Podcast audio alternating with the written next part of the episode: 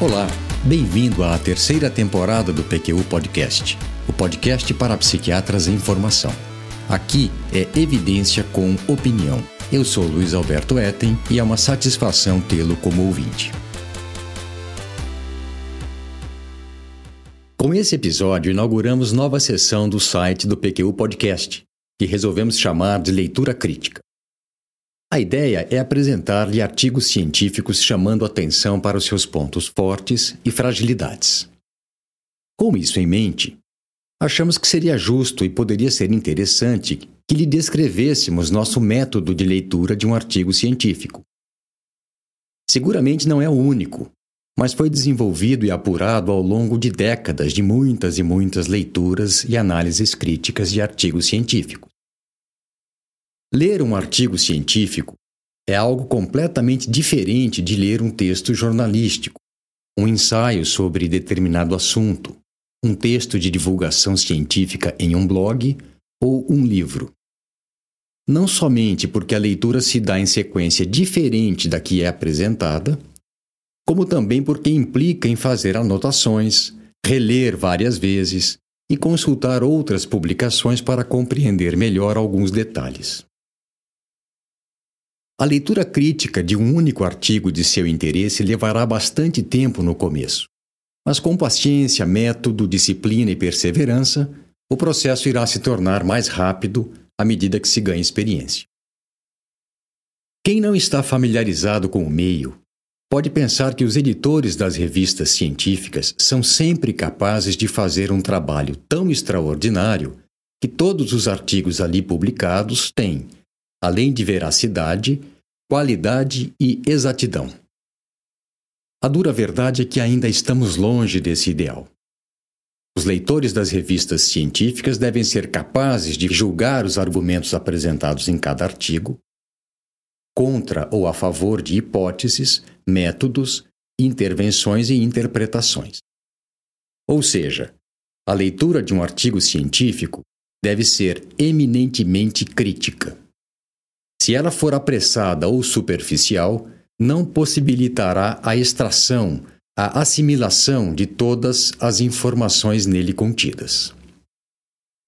O processo de seleção de artigos para leitura é, em geral, orientado pelo título, seguido de rápido exame do resumo da autoria, da data de publicação e do periódico em que ele foi publicado.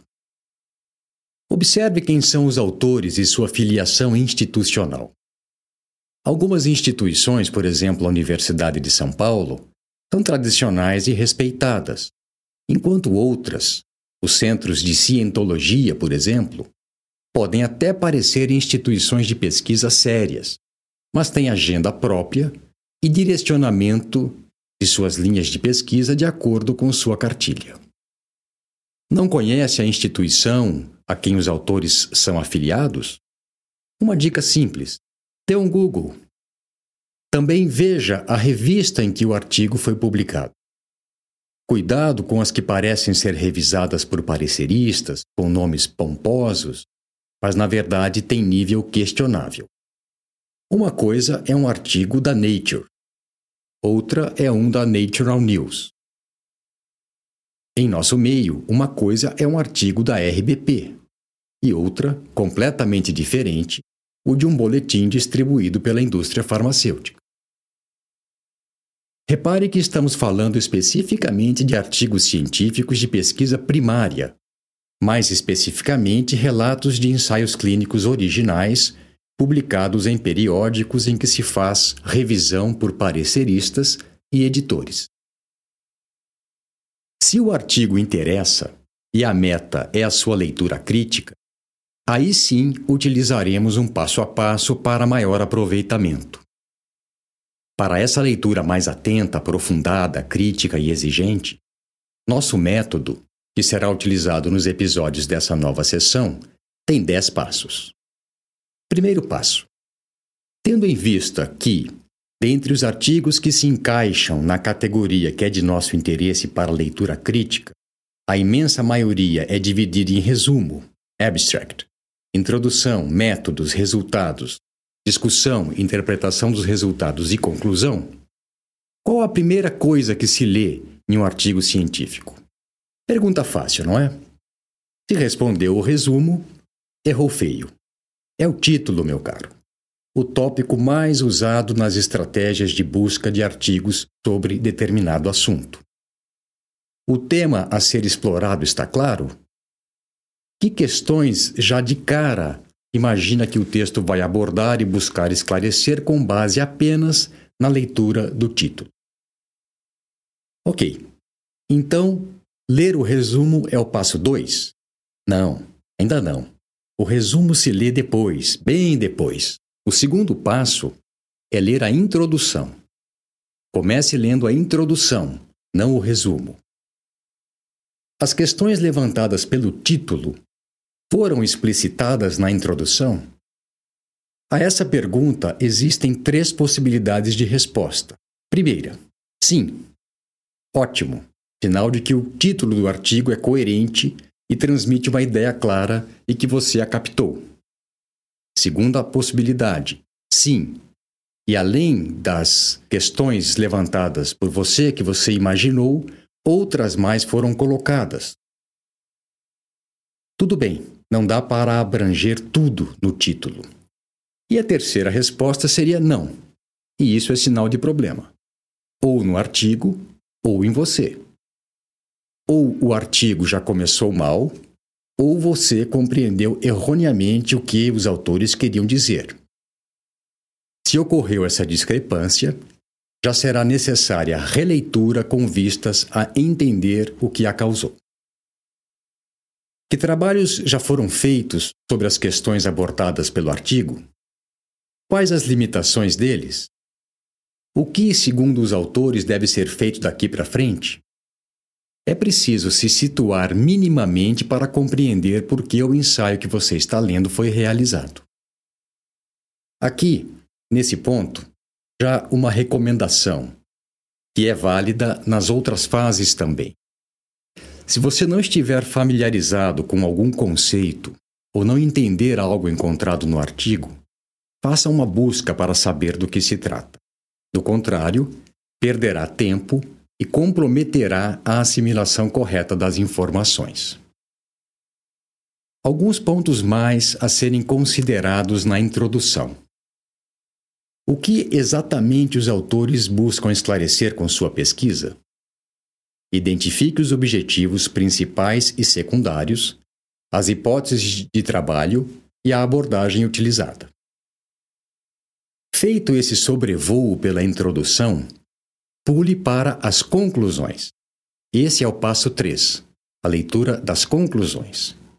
Imagino que você tenha estranhado esse movimento. Mas introdução e conclusão estão indissociavelmente ligadas, desde a confecção do artigo, e não devem ser separadas na hora de sua leitura.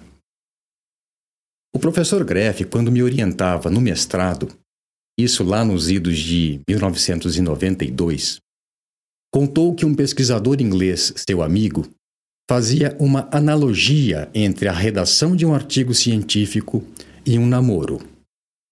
Prepare-se, porque aí vem algo nada politicamente correto e ainda com uma pitadinha machista, mas funcionou bem como um recurso mnemônico.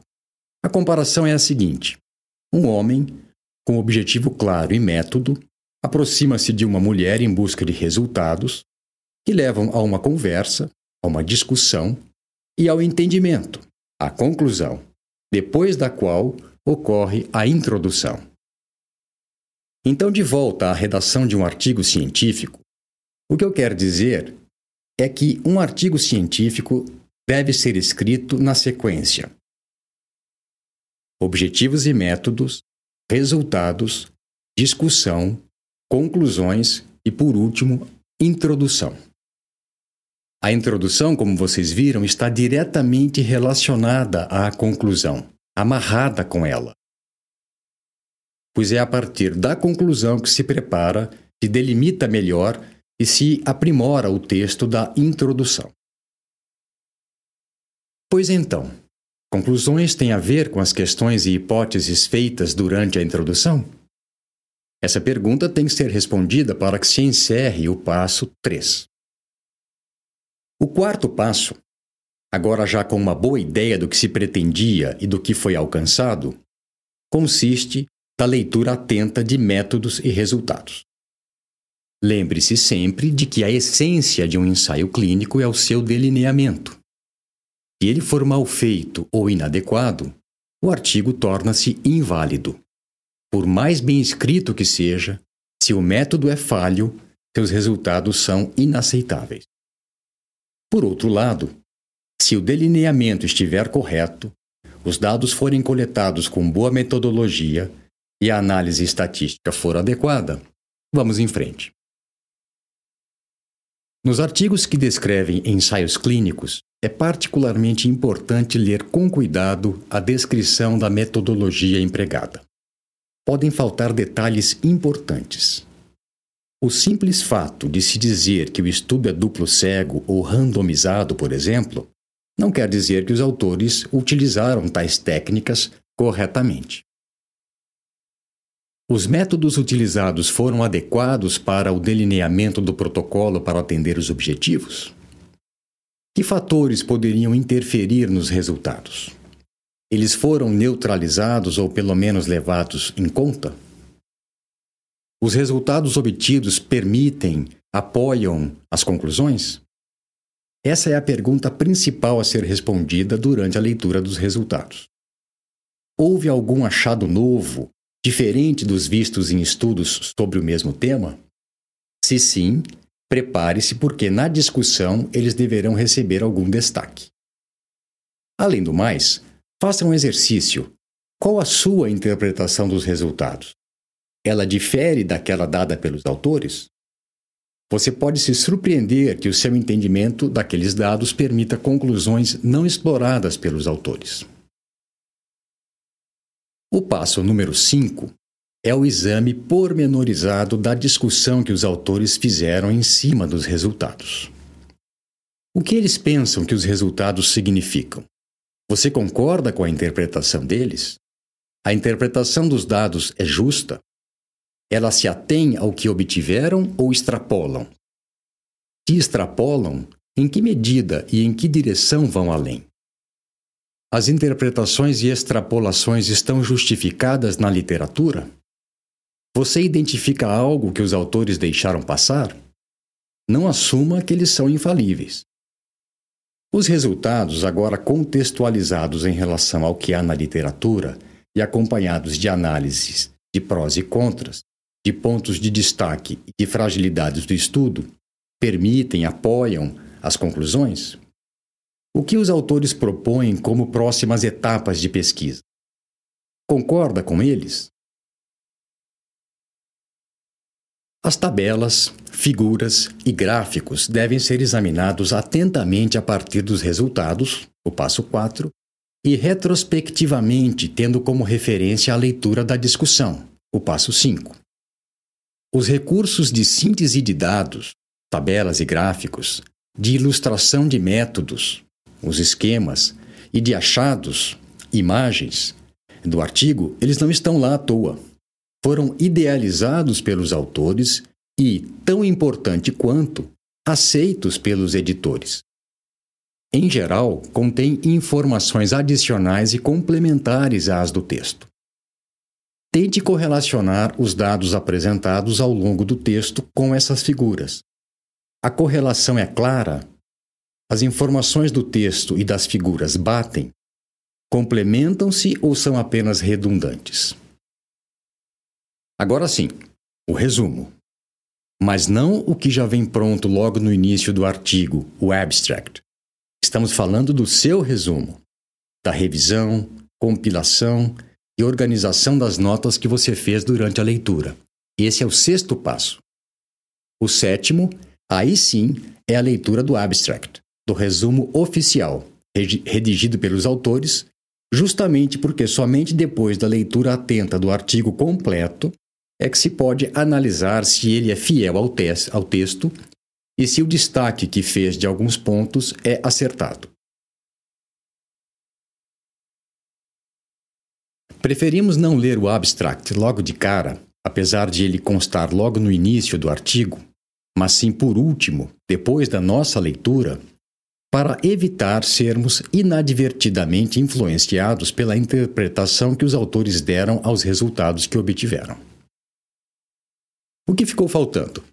Referências, declaração de conflito de interesses, fontes de fomento ou de patrocínio e agradecimentos quando houver. A inspeção das referências é o passo 8 e o exame dos demais dados, o 9. As referências são seu portal para o mundo de informações disponíveis sobre o que foi discutido no artigo. Provavelmente será necessário consultar algumas, o que na prática implica em mais leituras críticas, pois serão importantes para identificar quem é quem no tema do artigo. Sobre a declaração de conflitos de interesse. Se algum dos autores declara potencial conflito que pareça mais relevante, pendência de patente, ser sócio da indústria farmacêutica que patrocina o estudo, por exemplo, ela deve ser explicitada logo na apresentação do artigo. A lista de fontes pagadores também deve ser examinada. Os agradecimentos servem para que se tenha uma ideia de que outras pessoas, além dos autores, participaram do ensaio clínico e dá uma ideia de transparência e reconhecimento à equipe toda que contribuiu para que o ensaio fosse realizado. Por último, o décimo passo, assegure-se de que destrinchou todos os pontos-chave do artigo e, se não, releia-o em busca do que lhe ficou faltando. Às vezes, a falha não é sua, e sim uma omissão, intencional ou não, dos autores. Muito bem, eu termino aqui o nosso modelo de leitura crítica. Apresentarei agora algumas considerações mais sobre metodologia e resultados, parte delas derivada de editorial escrita por Sônia Vieira e William Saad Hosne para o Jornal do Conselho Federal de Medicina de fevereiro de 2001. Eu já disse, mas não custa repetir, a leitura de um artigo científico deve ser eminentemente crítica, mais ainda no que diz respeito a sujeitos e métodos. Comecemos pela amostra. Muitos artigos extrapolam seus resultados para a população de referência, pacientes com depressão ou com esquizofrenia em geral, por exemplo, com base em dados de amostras. E nem sempre isso é válido. O episódio número 5 do PQU Podcast ilustra bem os problemas que podem surgir quando os critérios de inclusão e exclusão são muito restritivos. É crucial que a amostra seja representativa da população. Para saber se isso ocorre, é preciso comparar as características dos indivíduos amostrados com as da população. Outro quesito relacionado com a amostra é o seu tamanho. As muito pequenas podem não permitir diferenciação de efeito entre grupos, incorrendo em falsos negativos, enquanto as muito grandes possibilitam resultados significativos do ponto de vista estatístico, mas clinicamente não tão relevantes. Considerando que o delineamento do ensaio clínico está bem feito, convém dar uma boa examinada na descrição da análise estatística realizada. Os erros de análise são, infelizmente, muito comuns. Alguns exemplos são o uso de métodos inadequados, que não seriam os melhores para o tipo de comparação desejada, e a omissão de fatores de correção em casos de análises múltiplas. O correto emprego de técnicas estatísticas exige habilidades que não são menores do que as exigidas em outras partes da pesquisa. Essa é a razão para que o item análise estatístico seja lido com atenção e certa prudência principalmente quando não referencia um consultor especializado. Também não se pode esquecer que a análise estatística complexa pode dar ao artigo um ar espúrio de respeitabilidade, mas por si só não demonstra nada. Cuidado com números e proporções. Essas últimas, por serem relativas, expressam mais do que números absolutos a magnitude dos resultados. No entanto, dependendo do contexto e principalmente quando a amostra é pequena, as porcentagens podem dar uma falsa impressão. Seria ingenuidade levar a sério, por exemplo, um artigo que alardeia a cura de 66% dos pacientes tratados, se esse percentual foi calculado sobre a amostra de três pessoas. Deve-se desconfiar da qualidade de artigos que relatem resultados perfeitamente alinhados com a teoria de referência, ou que se superpõem precisamente ao que os autores anteciparam. É o caso, por exemplo, de experimentos nos quais todos os pacientes que receberam o medicamento melhoraram e todos os que receberam placebo, todos os do grupo placebo, não apresentaram qualquer tipo de reação. Lembre-se sempre: dados verdadeiros não têm excesso de coerência. Finalmente, ajuda muito ao ler um artigo científico ter ao lado um checklist com os pontos específicos que precisam ser observados.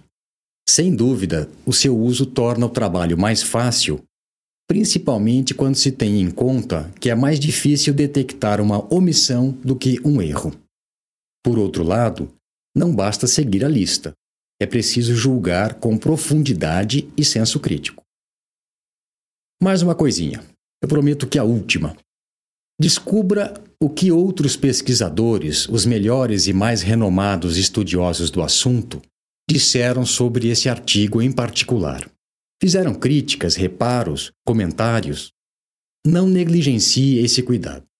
De novo, cheque no Google, mas somente depois de ter feito a sua síntese, de modo a estar mais bem preparado para pensar criticamente sobre o que outras pessoas dizem. Muito bem. Será com base nas considerações feitas e no método descrito que pretendemos apresentar nossa leitura crítica de artigos que descrevem ensaios clínicos nos episódios dessa nova sessão do PQU Podcast. Se você os julgar úteis e utilizá-los nas suas leituras, ficaremos satisfeitos. Um abraço e até a próxima. Acesse nossa página no Facebook. Você vai ficar por dentro de tudo o que acontece no PQU Podcast. Visite nosso site www.pqpodcast.com.br, onde todos os episódios já publicados estão disponíveis, com as respectivas referências e organizados por data, autor e sessão. O PQU Podcast agradece sua atenção.